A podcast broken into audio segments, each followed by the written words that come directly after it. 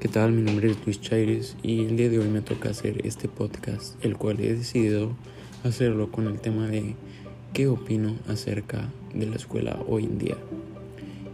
Y bueno, pues a mí, la verdad, en lo personal, no me gusta para nada este método.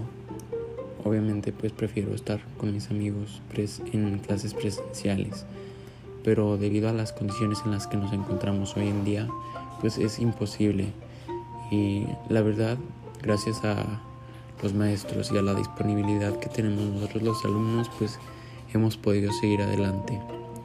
A lo mejor no me gusta mucho el método en el que estamos trabajando, pero pues de alguna u otra manera estamos haciendo que esto funcione y cada día vengo con una muy buena disponibilidad de seguir aprendiendo y de poder ayudar a los maestros en lo que lo necesiten. Muchas gracias.